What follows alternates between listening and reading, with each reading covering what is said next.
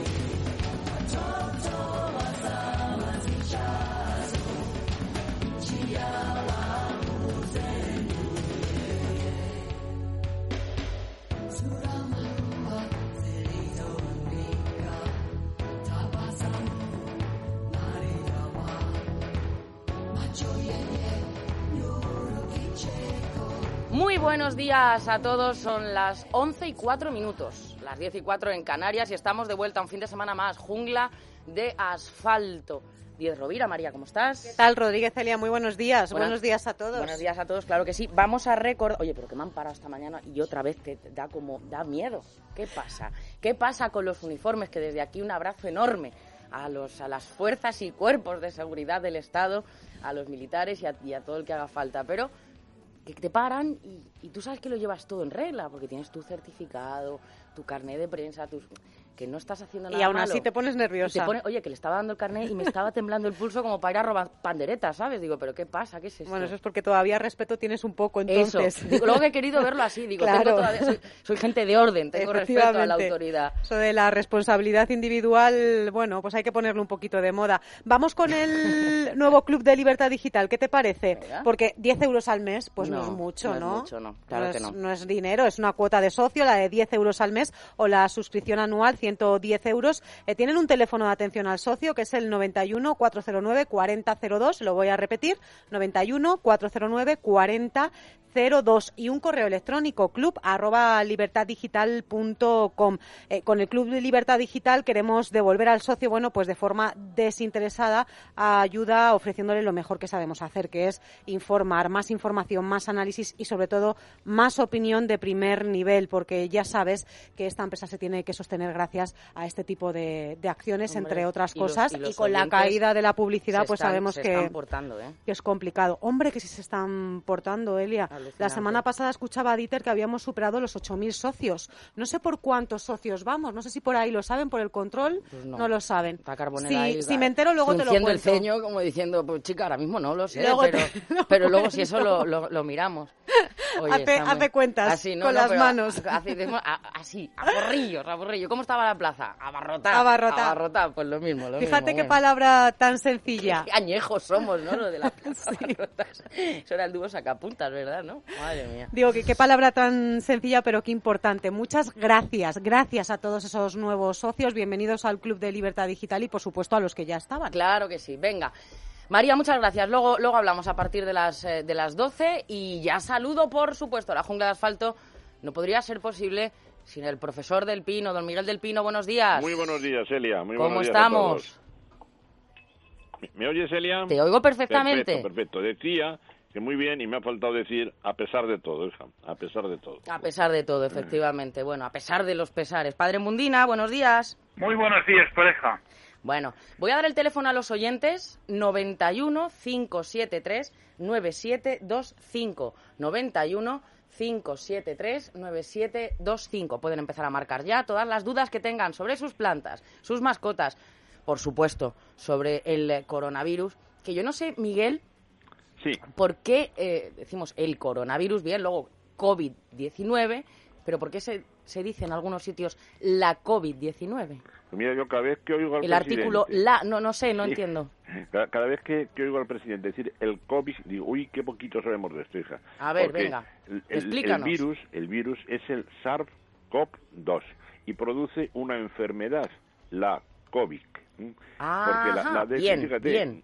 aquí me iba a decir a mí, Elia, eh, di- dando lecciones de inglés a estas alturas de mi vida, que no sé una palabra de inglés, pero No, no, lo está muy bien, suficiente claro. para ver que la D final de COVID viene de diseases, o sea, de enfermedad. Es la enfermedad producida por ese virus. Señor presidente del gobierno, diga usted la COVID, no el COVID. Perfecto. ¿sabes qué? Pues ves, queda clara la duda, porque a mí Sí. misma también me pasaba y digo, bueno, esto, esto porque.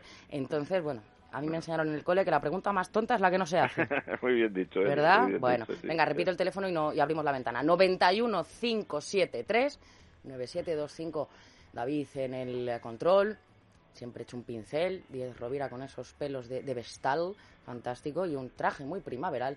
Abrimos la ventana. Es la mañana de fin de semana. Jungla de asfalto. Miguel. Bueno, pues mira, lo primero se lo dedico a David. Yo a- advierto que yo estoy muy bien, estoy tranquilamente en casa, vamos, pero estoy gruñón, estoy gruñón porque es que prácticamente todo lo que se está haciendo y diciendo va a llevarme la contraria a lo que yo pienso. Por ejemplo, con todos los respetos a, a- al verdadero atleta corredor que es David, ¿verdad? Sí. Pero mira, yo esto de que el paseo, el paseo, ese paseo que se ha autorizado, tal, tenga que ser a base de correr como dislocados, chocando unos contra otros, porque mira, con esas carreras por la calle, al estar cerrado los grandes parques, es dificilísimo mantener la Pero, distancia. Miguel, lo de los parques, ¿a ti qué te parece? Muy mal. me ¿Por qué no se abren los parques? Pues mira, porque, porque lamentablemente ha desaparecido una figura que no tenía nunca que haberse perdido en los parques, que es el guarda. Y yo siempre he dicho además, Elia, que el guarda tenía que ser con bigote. ¿eh? Era el guarda vestido así como de como en plan rural, con una gran banda, bigotazo, sombrero, y que cuando los niños hacían lo que no debían, bastaba la presencia del guardia y que hiciera para que los niños fueran buenos ya. ¿eh? Los parques tenían que estar abiertos y vigilados, muy vigilados. Claro, me refiero, los parques es verdad, abiertos desde, desde ayer, sí. Pero no los grandes, Los me grandes, refiero a grandes, eso, las grandes. superficies, véase un retiro, véase... Claro, a, eso me refiero, no al parque pequeñito. ¿Por Claro qué? que tenía que estar abiertos, eh, eh, abiertos, repito, y vigilados para que se paseara tranquilamente y luego cambiar las carreras estas dislocadas de personas que se ven que no han corrido en su vida. Pero claro, que corra David o que corra alguien que sabe, pero, pero es que de verdad, sustituyanlo, por favor, háganme caso, mire, háganme caso. Sustituyanlo por el paseo, un paseo a buen paso, a buen ritmo, a paso rápido, tal. Paso Rajoy, paso Rajoy. sí, pero, pero sin ese trotecillo, o sea, una cosa un poquito más...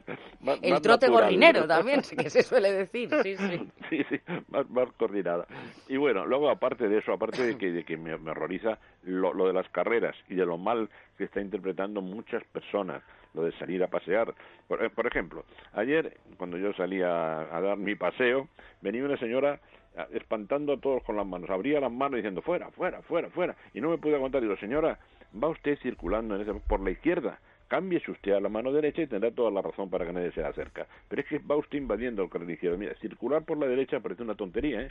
pero es fundamental para poder mantener eso que llaman distancia social, que también lo de social, bueno, la distancia. Y luego hay una cosa, Elia, mi padre, que, que a mí me, ha horrorizado, me produce espanto.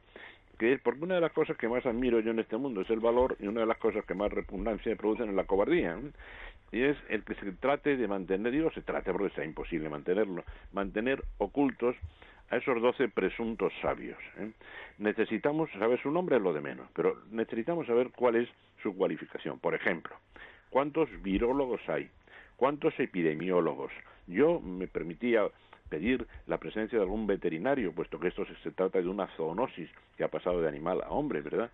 Porque como en vez de virólogos, epidemiólogos, médicos, biólogos y veterinarios, haya politólogos, esto ya va a producir una mezcla de terror y de Imagínate, sí, ¿eh? sí. A mí por lo menos me la produce. No quiero un politólogo en esa comisión. Quiero técnicos, verdad, quiero científicos. Pero si es que es lo que tenía que funcionar, ¿eh? Miguel, pero Dime. ahora en- por el caso de la pandemia, pero es lo que tendría que haber en todos los ministerios, también reducir un poquito todos los que hay, pero en todos los ministerios técnicos, que al final, incluso en los ayuntamientos, y al final esa, esa sociología nos vale, ir de lo, de lo concreto Pues a la, parte por el todo, vaya. Y tú vas a un ayuntamiento y donde mejor se funciona es cuando hay un alcalde que es más un gestor que un ideólogo de un Claro. partido. O sea, pues lo mismo pasa con los técnicos. Claro, y- pero se da cuenta el pueblo, se da cuenta todo el mundo de que nunca nadie antes en la historia de España había tenido más poder, y además lo voy a decir literalmente, sobre nuestras vidas, haciendas y libertades. ¿eh? Estos 12 individuos que permanecen en la sombra, ¿eh? 12 hombres o mujeres, vaya usted a saber, sin rostro. ¿eh? A mí eso me produce más indignación que terror, ¿eh? pero de luego se sabrá quiénes son. Y me imagino que si se equivocan tendrán que hacer frente a sus responsabilidades y si aciertan merecerán todo el agradecimiento y los premios, pero estar ahí ocultos y negarse el gobierno a dar su nombre, eso no tenemos ni en los peores momentos del ocultismo en China. ¿eh? Y claro, con todo esto, Elia, padre, pues estoy que me subo por las paredes, claro, así de sencillo. Pues eh, no te subas, vaya a ser que te caigas, pero que te entiendo perfectamente lo que, lo que, me refugio mis animalitos. Efectivamente. Bueno, le repito el teléfono a los oyentes, ¿te parece, Miguel, que también nos llegan dudas no solo sobre las mascotas, sino también sobre todo esto que estamos hablando? Muy bien, muy bien. 91 573 9725. Son las 11 y 13 minutos. Nos vamos con las plantas.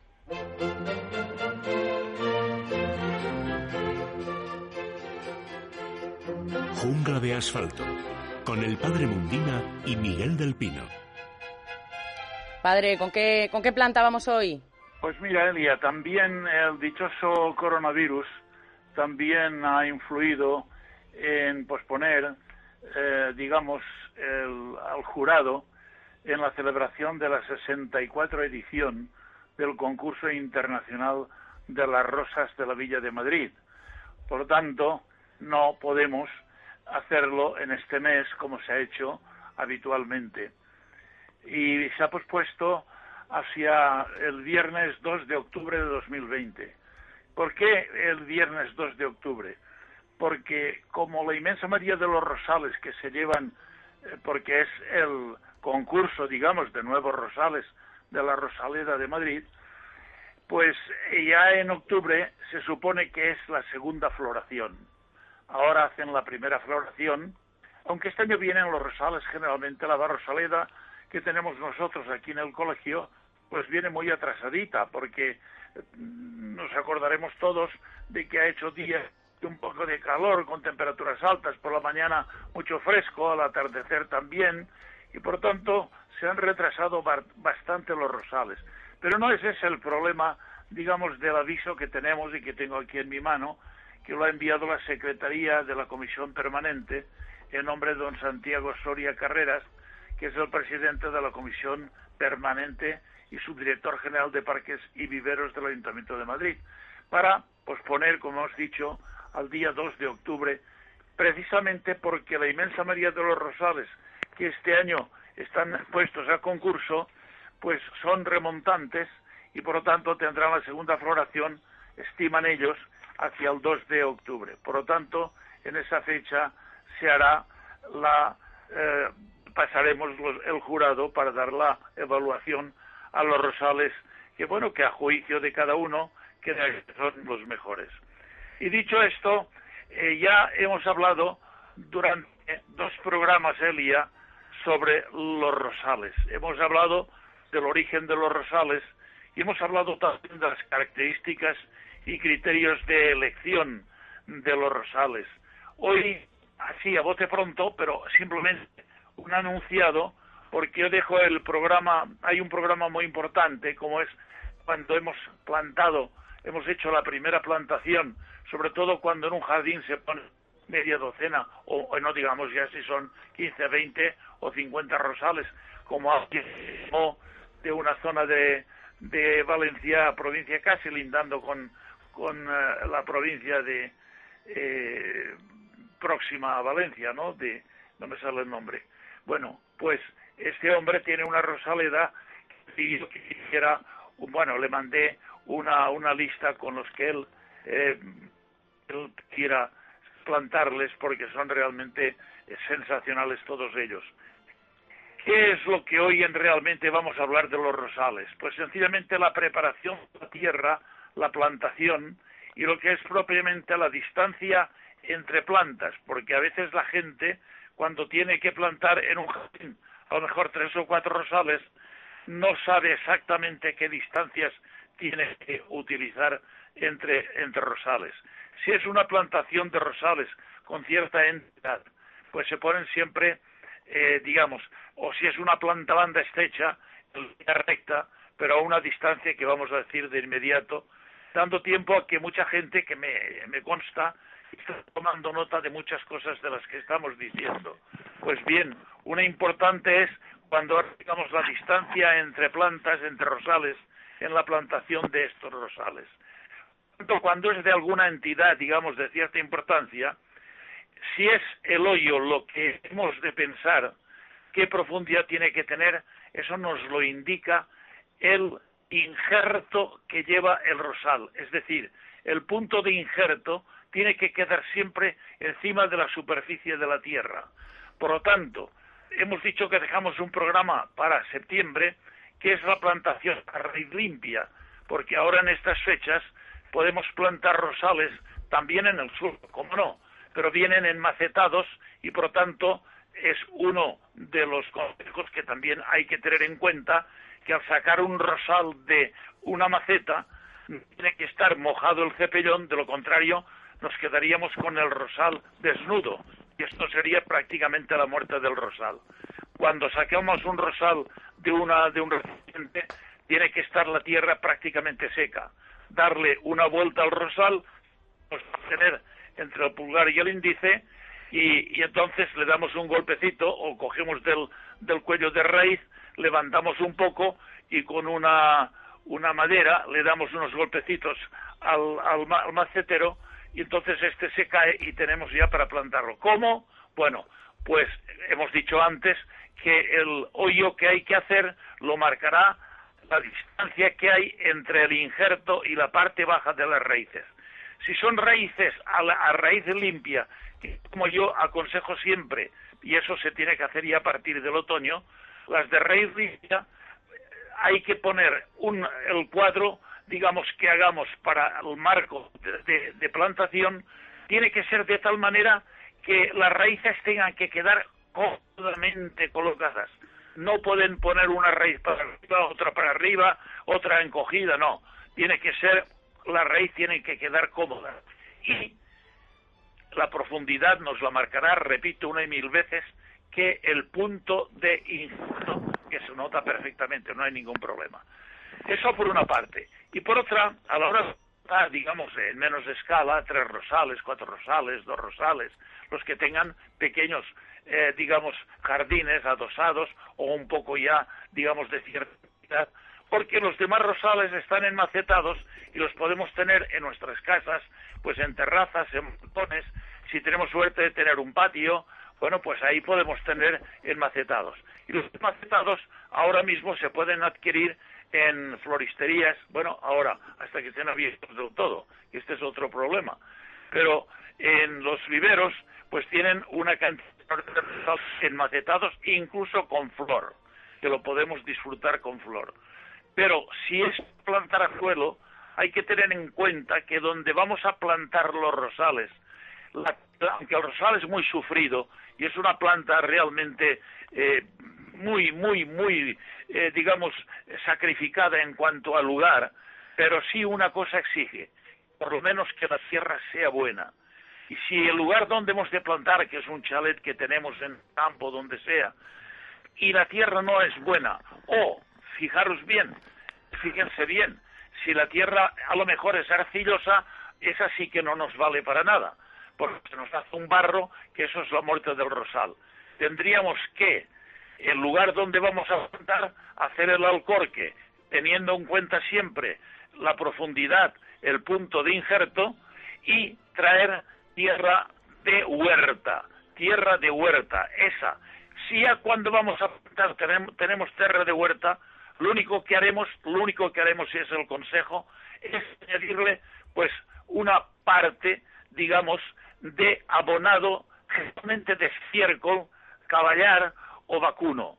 Eh, eh, en el colegio que yo tenía antes de huérfanos y que teníamos un gran cultivo de champiñón, pues Elia, fíjate tú, en el champiñón gastábamos cientos y cientos de toneladas de fiemo de caballo y ese fiemo de caballo cuando salía de los cultivos, porque había ese estiércol, era un estiércol limpio, no, no llevaba hierbas, era tremendamente aconsejable eh, para poderlo colocar en jardines porque, porque era una maravilla.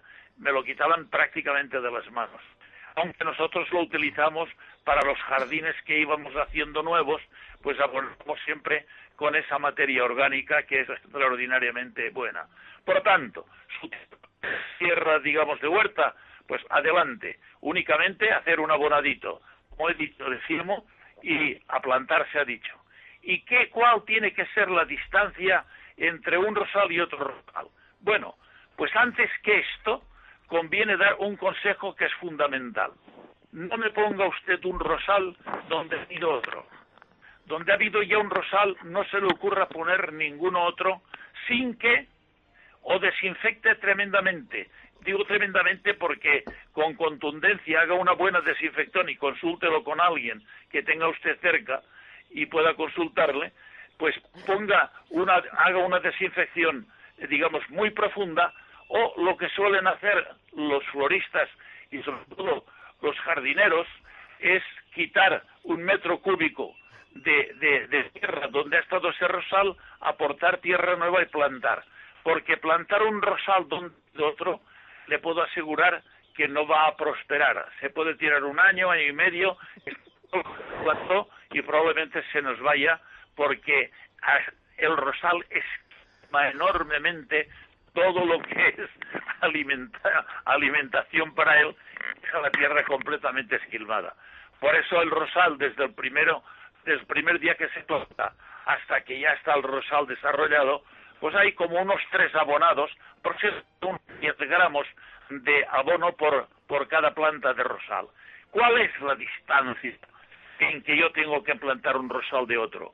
Aunque sea en una plata banda en línea recta, o bien sea tres bolillos, si es que voy a hacer una pequeña rosaleda, pues siempre el de pie será entre 30 y 40 centímetros de un rosal a otro. CC, decíamos, grande, preciosa, mm. entre 50 y 60 centímetros de un rosal a otro. Si son floribundas y poliantas, entre 40 y 50 centímetros. Es, digamos, miniatura, pues, figura, que los después de utilizarlo dentro de casa para disfrutar de la floración, pues lo planto en el jardín. Bien, pues tenga en cuenta que si tiene más de uno, los tiene que poner a una distancia de uno del otro de 25 a 30 centímetros. Y si son decorativos o paisajistas, de 90 a 100 centímetros o un metro. Si son arbustivos y ejemplares, pues una distancia entre 1,25 y 1,50.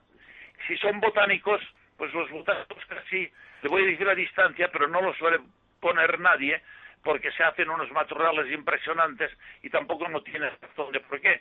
Porque si alguien quiere un rosal botánico, generalmente si quiere algunas varetas por conversar, pues mire, eh, me las pide a mí mismo que yo le daré todas las que quiera. Venga, pues. No hay pues, problema ninguno. Eh, pero en cambio, los trepadores, rosales trepadores, este sí que hay que plantarlo entre dos y tres.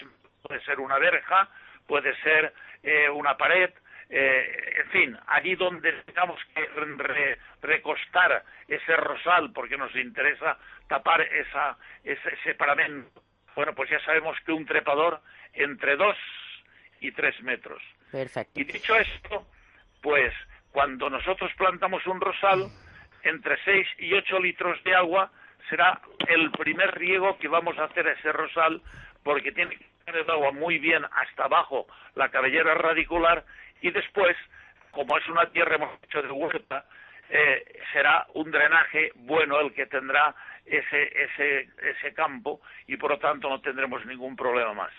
Y si las plantas hoy día se venden generalmente a veces pues o cuando las compremos a raíz limpia, que se venden envueltas, digamos, con ciertos eh, podemos quitarle todo, menos el compost que llevan las, las raíces que van generalmente, van digamos ya preparadas para la plantación.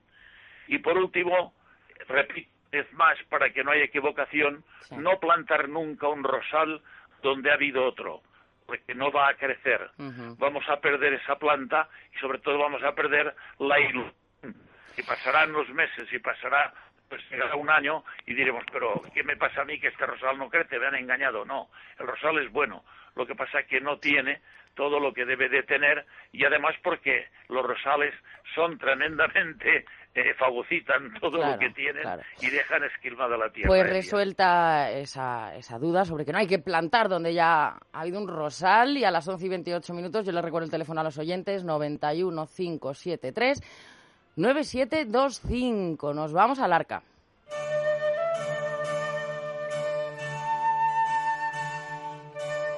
Miguel.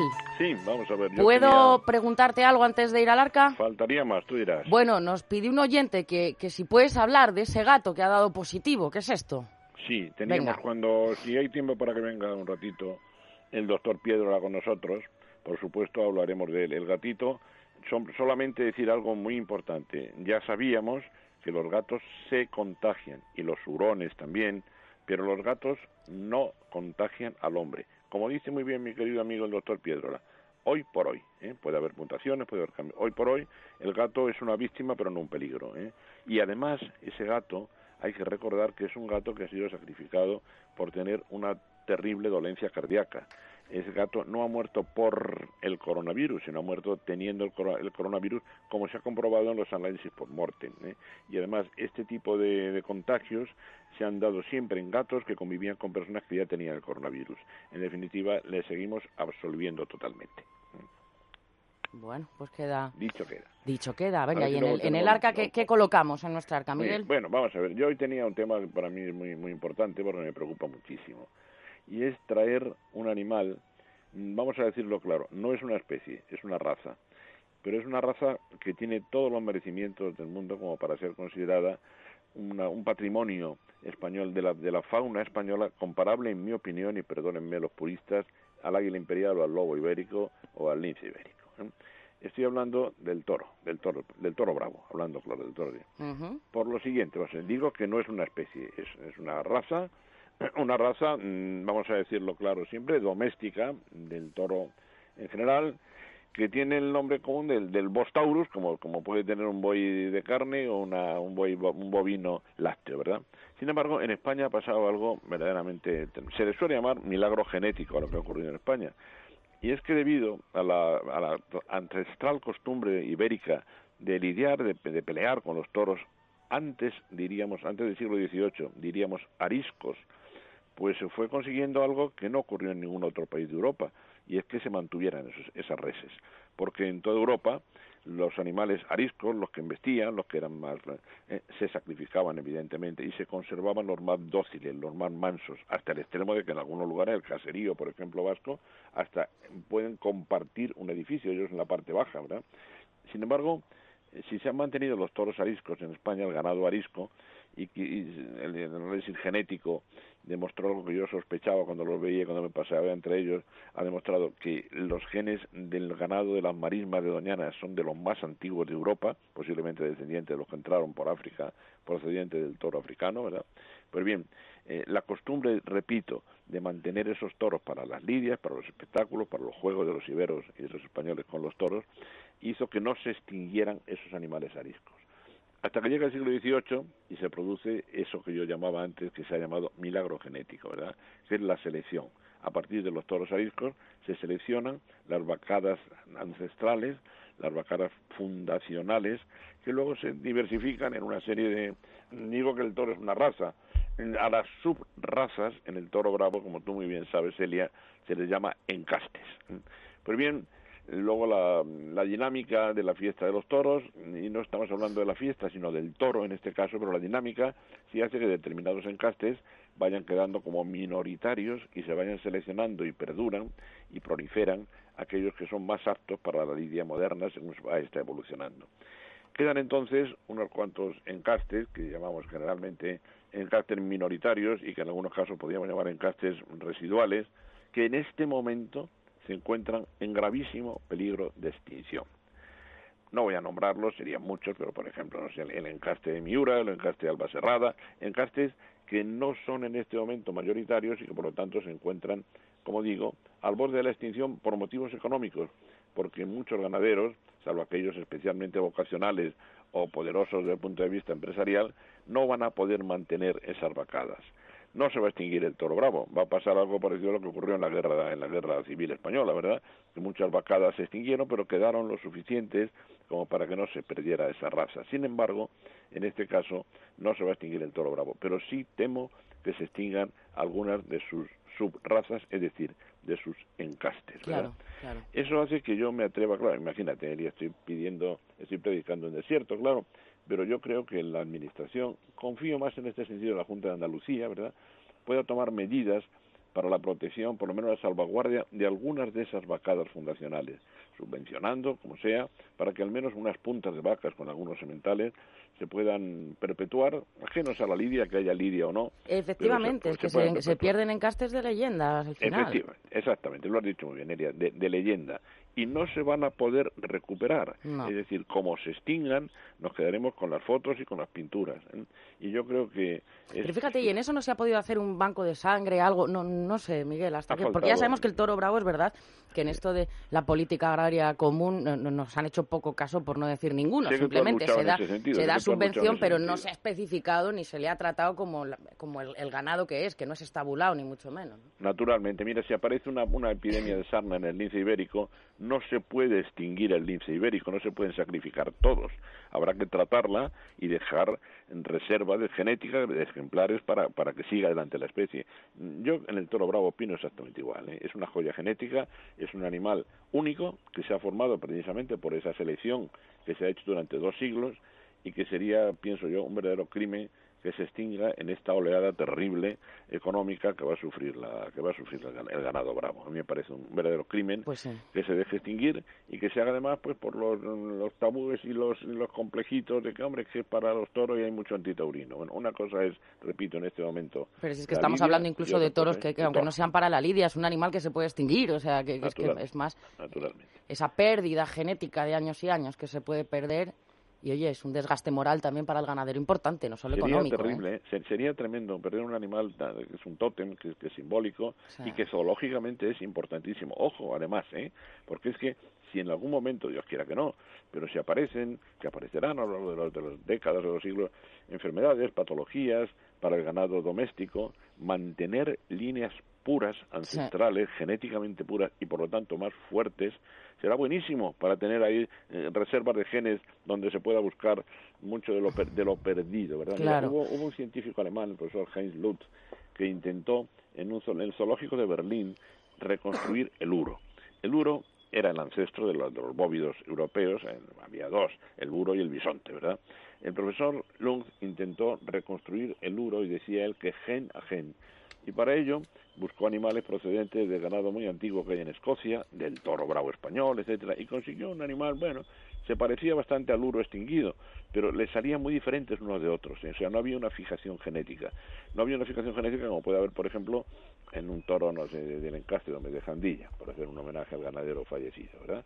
En ese sentido, pues bueno, el, experimento del doctor alemán fue, fue interesante, pero ese, ese experimento ya lo tenemos hecho en España.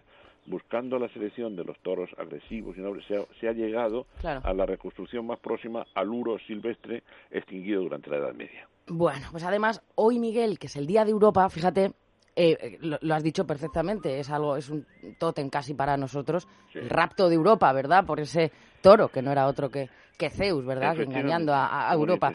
Es muy simbólico todo, obviamente, y forma parte de, nuestra idiosincrasia también. Luego se nos llena la boca hablando de cultura. Ahí está, de la ahí cultura, que dicen. Pues mira, tenemos aquí en el toro gente de la cultura. Y bueno, además de la buena. Ahí está. Bueno, oye, Menforsan, ¿qué nos recomienda, Miguel? Bueno, Menforsan, fíjate, está esta semana pensando mucho en las aves, en, en los pájaros, ¿eh? Y en este sentido, porque estamos criando, los, los, los aficionados, estamos en plena cría y tal, y me recordaba, doctor Picabea, que, que en medio de tanto champú para perros, productos desinfectantes, complementos alimentarios, pero que en Menforsan, pues yo creo que le dedica un cariño especial a los pájaros, porque tenemos un desinfectante para, para jaulas a base de amonio cuaternario, insecticidas. ¿Te acuerdas, Elia, cuando decía yo que los criadores de ganado van como, como los pistoleros del oeste con el spray en la mano y cuando ven una, un piojillo, una polilla, ¡zas! disparan el chorro del insecticida? Y hasta también hasta un champú para las plumas de los pájaros, para que luzcan, ¿eh? para que luzcan más brillantes y también ese champú al alisar el plumaje, a la transparencia, pues le miren muy bien también, para cuando luego se lo limpia con el pico. En fin, que Menforsan está pendiente también del mundo de los pájaros, los canarios y demás gente de buen cantar. Venga, pues eh, www.menforsan.com. Miguel, le voy a dar un consejo a los oyentes. Será muy bueno, seguramente. ¿Quieren la solución para siempre a los problemas de cal en el agua? ¿Qué ventajas nos ofrece Masical? Nos lo cuenta Antonio Ruiz. Antonio, buenos días. Hola Elia, muy buenos días. Bueno, Masical es un dispositivo antical de tratamiento de agua que una vez que colocamos en la tubería central de nuestra vivienda, por ejemplo, pues minimiza la, formación de esas incrustaciones calcáreas que se van formando en tuberías y en la maquinaria. También elimina toda la que se ha ido formando con el tiempo y eso hace que las tuberías queden, por ejemplo, limpias de, de incrustaciones calcáreas y podamos recuperar ese caudal de agua perdido. También, por ejemplo, sentir el cuerpo más hidratado y sin picor después del baño, que es un problema que mucha gente padece y que a veces le achaga cualquier cosa menos a la cal, y es la cal la culpable. Pero también notaremos eh, un mejor funcionamiento de la maquinaria que, funciona con agua, como los electrodomésticos, eh, calderas, lavadoras, lavavajillas, que funcionarán mucho mejor, tendrán menos averías y durarán mucho más tiempo. Lo probamos durante un año. Si no es lo que buscamos, nos devuelven el dinero. Claro, Elia, de hecho entregamos por escrito una garantía de prueba de un año, así como también la garantía ilimitada de funcionamiento, por lo que disfrutaremos para, para siempre, para toda la vida, de una mejor calidad en el agua, para todo, para que incluso podamos consumirla directamente en cualquier grifo de casa, el, agua que antes no consumíamos porque no nos gusta. Eh, ahora es eh, también hay que decir que es ideal para viviendas, eh, bares, restaurantes, agricultura, por ejemplo, para evitar las incrustaciones en las, las tuberías de regadío, viene perfectamente bien para mejorar la colada o la limpieza de la vajilla. ¿Cómo se instala? Pues es muy sencillo, de hecho es el usuario el que lo puede adaptar a la tubería en menos de un minuto, sin hacer obras, sin usar ninguna herramienta, rodeando la tubería general y esto es sumamente fácil y viene perfectamente indicado. ¿Dónde podemos conseguir más y y cuál es su precio? Pues ahora mismo llamando al 902 107 109 se puede aprovechar de la mejor de las promociones que hemos puesto en marcha estos días de, confinamiento, de crisis y bueno, sabemos que la gente está pasándolo, empezando a pasar un poco mal. Por eso estamos bajando los precios y en lugar de 99 euros, que es la promoción que siempre tenemos, la bajamos a 82 y damos dos al precio de uno, más un ahorrador de consumo de energía eléctrica, que viene muy bien de cara a que estamos haciendo mucho más consumo en casa para reducir precisamente la factura de la luz y los gastos de envío gratis. 902-107-109, Masical 902-107-109. Gracias, Antonio. Un saludo, gracias a vosotros.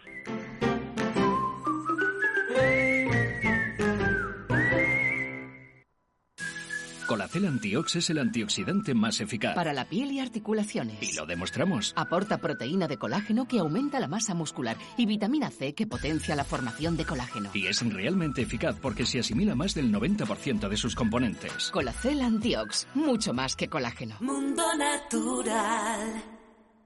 ¿Quieres que tu mascota esté guapa y se sienta bien? Menforsan, la marca líder en cosmética natural para tus mascotas, soluciona todas las necesidades de higiene y limpieza de nuestros fieles amigos. Todos los productos Menforsan están registrados y garantizados por Laboratorios Bilper, fabricante homologado y certificado desde 1958. Puedes encontrar los productos Menforsan en pajarerías, tiendas especializadas y clínicas veterinarias. Descubre los productos más naturales y el catálogo más completo del mercado. www.menforsan.com Recuerda, con Mundo Natural tus complementos alimenticios, alimentación bio y cosmética natural en tu casa en 24 horas. Pedidos en parafarmaciamundonatural.es y por compras superiores a 70 euros regalo seguro. Desde el corazón de La Rioja y para toda España, la familia Escudero les presenta su nueva tienda virtual, tienda.familiaescudero.com. Descubrirá grandes vinos, vermús y cavas de La Rioja, premiados en todo el mundo Bodegas Familia Escudero desde 1852. Ahora, en un solo clic, de nuestra bodega a su casa. Recuerde, tienda.familiaescudero.com. Estás escuchando. Es radio. ¿Quieres que tu mascota esté guapa y se sienta bien? Menforsan, la marca líder en cosmética natural para tus mascotas, soluciona todas las necesidades de higiene y limpieza de nuestros fieles amigos. Todos los productos Menforsan están registrados y garantizados por Laboratorios Bilper, fabricante homologado y certificado desde 1958. Puedes encontrar los productos Menforsan en pajarerías, tiendas especializadas y clínicas veterinarias. Descubre los productos más naturales y el catálogo más completo del mercado. www.menforsan.com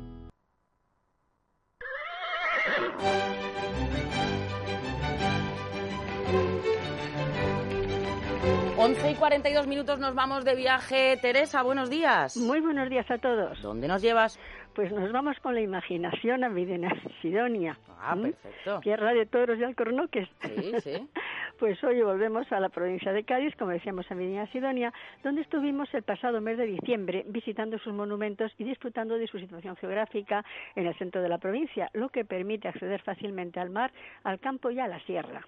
Y como no, degustamos entonces sus riquísimos alfajores, dulce que se elaboraba ya aquí en el siglo XV.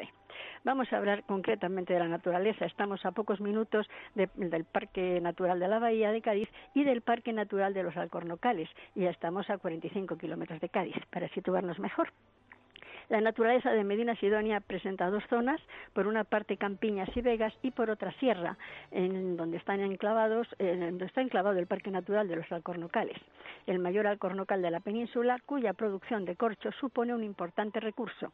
Por ello, según la zona, encontramos bosques galerías, acebuches, quejigos, alisos, fresnos, matorral, rapaces, mirlos acuáticos, zapadores, aviones, aves migratorias, venados, corzos, gato montés, el alcorno que favorece la cría del cerdo de montanera, cabras, vacas y ganado bravo. Medina Sidonia es precisamente uno de los puntos por donde transcurre la llamada Ruta del Toro, que se hace en coche alrededor de los 100 kilómetros por la autovía A381. Esta ruta va desde Jerez, de la frontera hasta Tarifa y se extiende de norte a sur principalmente por la dehesa, hábitat natural del toro bravo y de la raza autóctona retinta. El itinerario es Jerez, San José del Valle, Paterna de la Ribera, Medina Sidonia, Alcalá de los Gazules, Benalup. Por los alcornocales llegamos a los barrios Castellar de la Frontera, Jimena de la Frontera, San Roque, Algeciras y Tarifa. Fuera de la ruta, a 18 kilómetros de Jerez, a unos 20 minutos tenemos el puerto de Santa María, donde se fabrican las famosas siluetas de los toros que encontramos por la red de carreteras de toda España y, como no, también por la ruta del toro. Su autor es el gaditano Manolo Pieto, pintor y dibujante que falleció en Madrid en 1991. Y en cuanto a gastronomía, pues son tapas, caracoles, pescadito frito, puchero, guiso de verduras, berza o tagarninas, cardillos, espárragos con arroz, caza, derivados de cerdo, rabo de toro, dulces amarquillos, tortas pardas y el alfajor con IGP, son las siglas de indicación geográfica, Sí. protegida y vinos y licores de Jerez.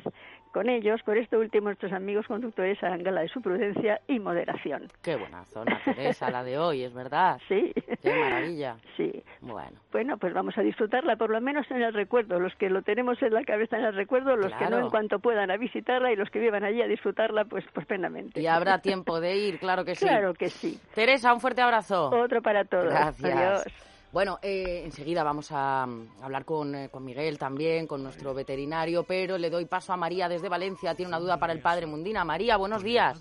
Buenos días. Mire, eh, resulta que... ¿Padre? ¿Padre Mundina? Sí, sí, le escucha. Sí, buenos días, padre. Eh, muchas eh, enhorabuena por el programa, porque es muy interesante. Verá, tengo una quentia que está muy poblada y algunas hojas tienen las puntitas secas. Es la, la pregunta es, ¿es momento, sea, es época para quitarle hojas a la Sí. quentia?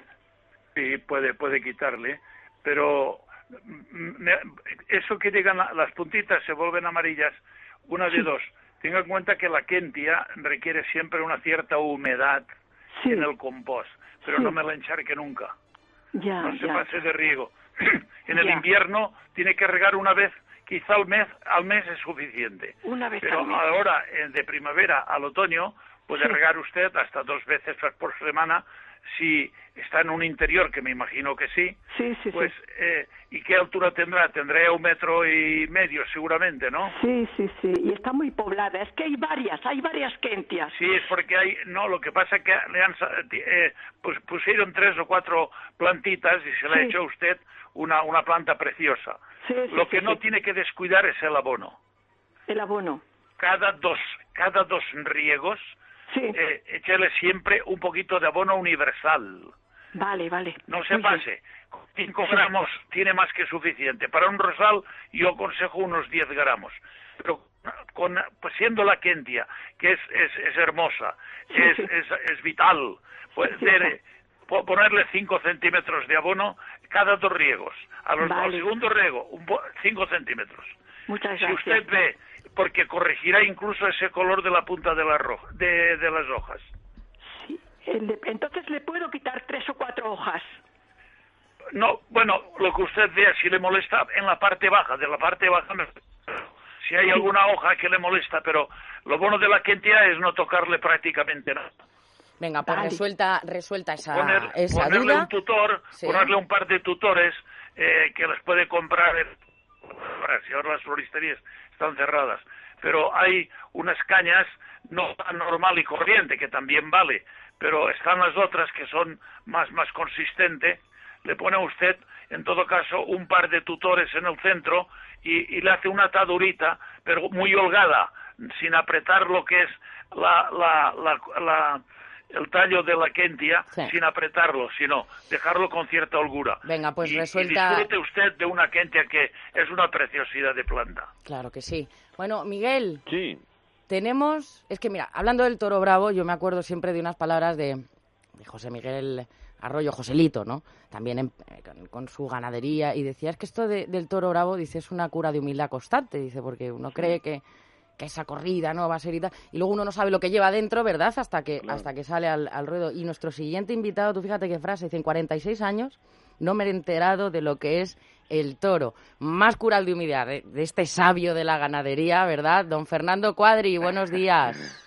¿Qué hay? Buenos días, Miguel, buenos días, hombre. Buenos días, amigo. Buenos días. Bueno, yo tendría que tratar a don Fernando Cuadri con todos los respetos de- adecuados a su categoría personal y como ganadero. Pero es sois que, muy pero amigos. es que me honra con su amistad. Claro. Entonces, Miguel una- me trata con mucho cariño. Ustedes me tratan con mucho cariño. Lo mismo, Fernando. Nuestra amistad viene además de una afición, bueno, tenemos como es natural la pasión por el toro, pero de una afición también eh, para- a los canarios, ¿verdad, Fernando? A los canarios también, sí, nos esa, esa afición.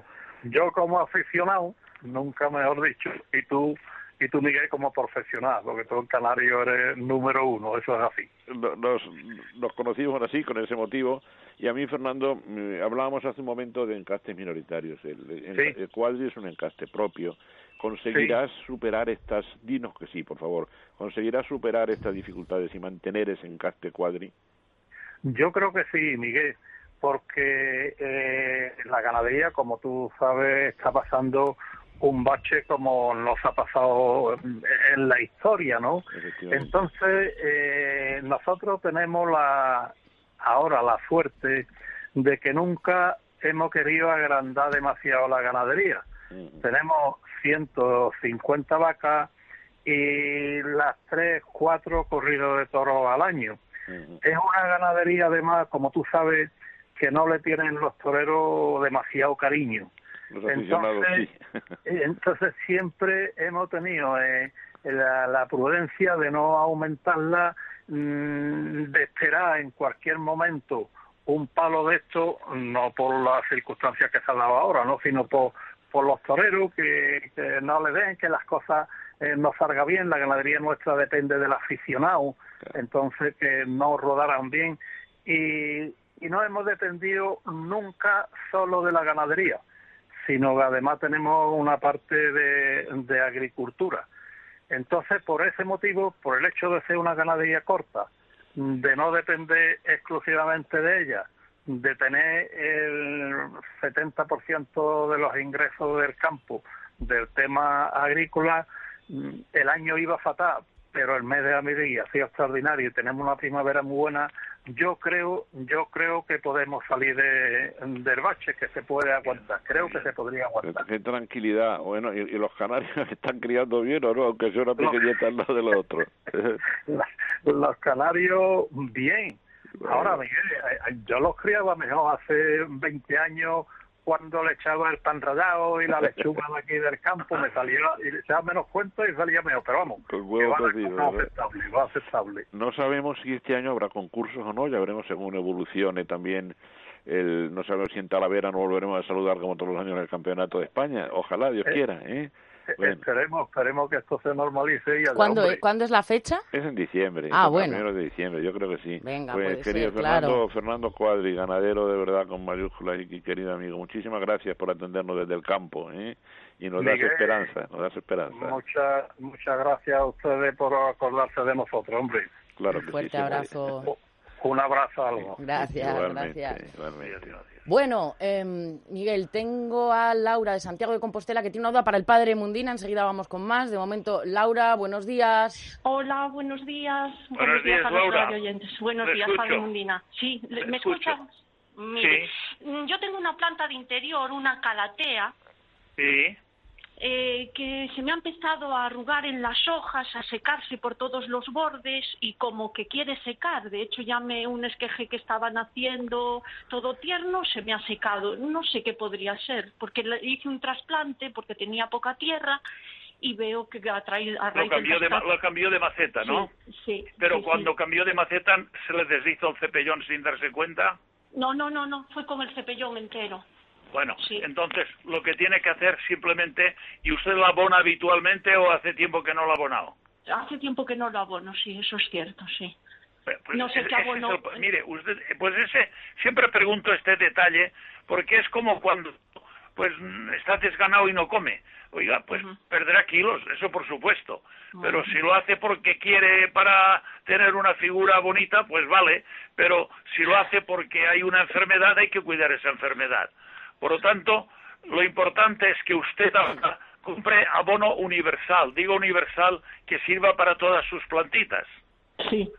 Cada dos riegos, se lo he dicho antes a otra consulta que he tenido, cada dos riegos, ahora en época final, cada dos riegos le hace usted unos 4 o 5 gramos, o- máximo, máximo 10 gramos.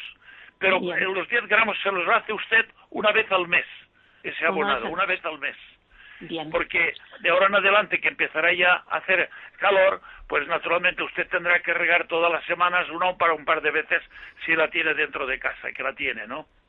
Sí, sí, sí, la tengo dentro, el interior. Bueno, sí. pues para mí lo único que usted tiene es de cuando en cuando con una con un tenedor viejo que tenga o con algún mueva la tierra por la parte de arriba y cuando vaya a regar ponga usted el dedito rasque un, un poquito, es decir, saque usted un par de centímetros y si ve que abajo está húmedo espere un.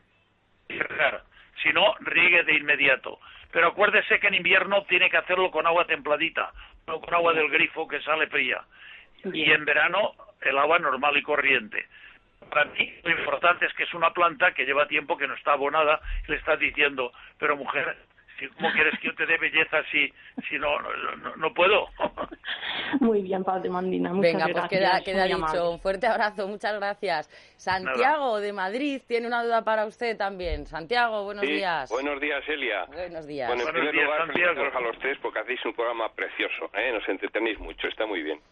Eh, Muchas gracias, muy amable. Quiero hacerle una consulta que yo, yo supongo que es común el día de hoy, Padre Mundina, y es, tengo una parra en el pueblo, ¿eh? segunda residencia, una parra que ocupa pues como 30 metros cuadrados, con, con mucha, una superficie enorme aérea, y nos viene muy bien como techado del verano. Pero, dada la pandemia, no podemos acercarnos. Yo tengo la, la costumbre de podarla el 19 de, de marzo todos los años. Muy bien. Este año no hemos podido ir, la parra estará hecha un desastre y entonces Y la tra- la ¿qué tratas con- hacemos? Hay que cortar, hay que podar, hay que hacer algo, ¿no? Y, y, y no puedes no no, no puedes no puedes llegar podemos a, ver qué tal en qué condiciones se encuentra no Claro, es que han pasado meses de la poda y supongo que ya habrá brotado mucho y a ver cómo la, la, la, la podo, no la podo, la dejo no, ya po- este no, no, cuando llegues lo único que pasa es que tercia lo que se haya eh, digamos eh, eh, desmadrado lo que eh, pues eso pódalo un tercio Sí, es que, ¿sabes lo que pasa? Produce muchísima hoja, mucha mucha uva, es uva- una uva pequeñita, redondilla, pero mucha hoja, y entonces supongo que estará a tope de hoja, y entonces ¿dónde le meto mano? Bueno, ya porque pero si mira, lo que tienes que mirar tampoco- lo que tienes que mirar bien es de que no tenga eh, ningún tipo de plaga, que no lo, el pulgón, etcétera, etcétera. Si no, ya sabes que puedes darle un tratamiento con caldo bordolés, por ejemplo, ¿no? Cardo Verdolés, sí. Eh, pero, pero mejor es que eh, tercia aquellas ramas que se han desmadrado, tier- tercialas porque es en, es en beneficio del racimo de uva. Venga, pues queda, queda resueltas. No, nos vamos, es que se nos ha acabado el tiempo. Permíteme Padre, un pedirle fuerte disculpas a, a nuestro veterinario de cabecera, Óscar, que nos esperaba en la consulta, a ver si mañana nos puede atender, aunque el domingo es más difícil. ¿eh? Venga, pues vamos a ver si podemos contactar con él, por supuesto, y todas las dudas que tengan, vuelvo a repetir el teléfono, algunas han quedado en el tintero 91 573 9725. Miguel, hasta mañana. Pues hasta mañana. Padre, hasta mañana. Hasta mañana más. Venga, eh, nada, unos consejitos y enseguida volvemos, que hasta la una y media continúa la mañana del fin de semana. Hasta ahora mismo.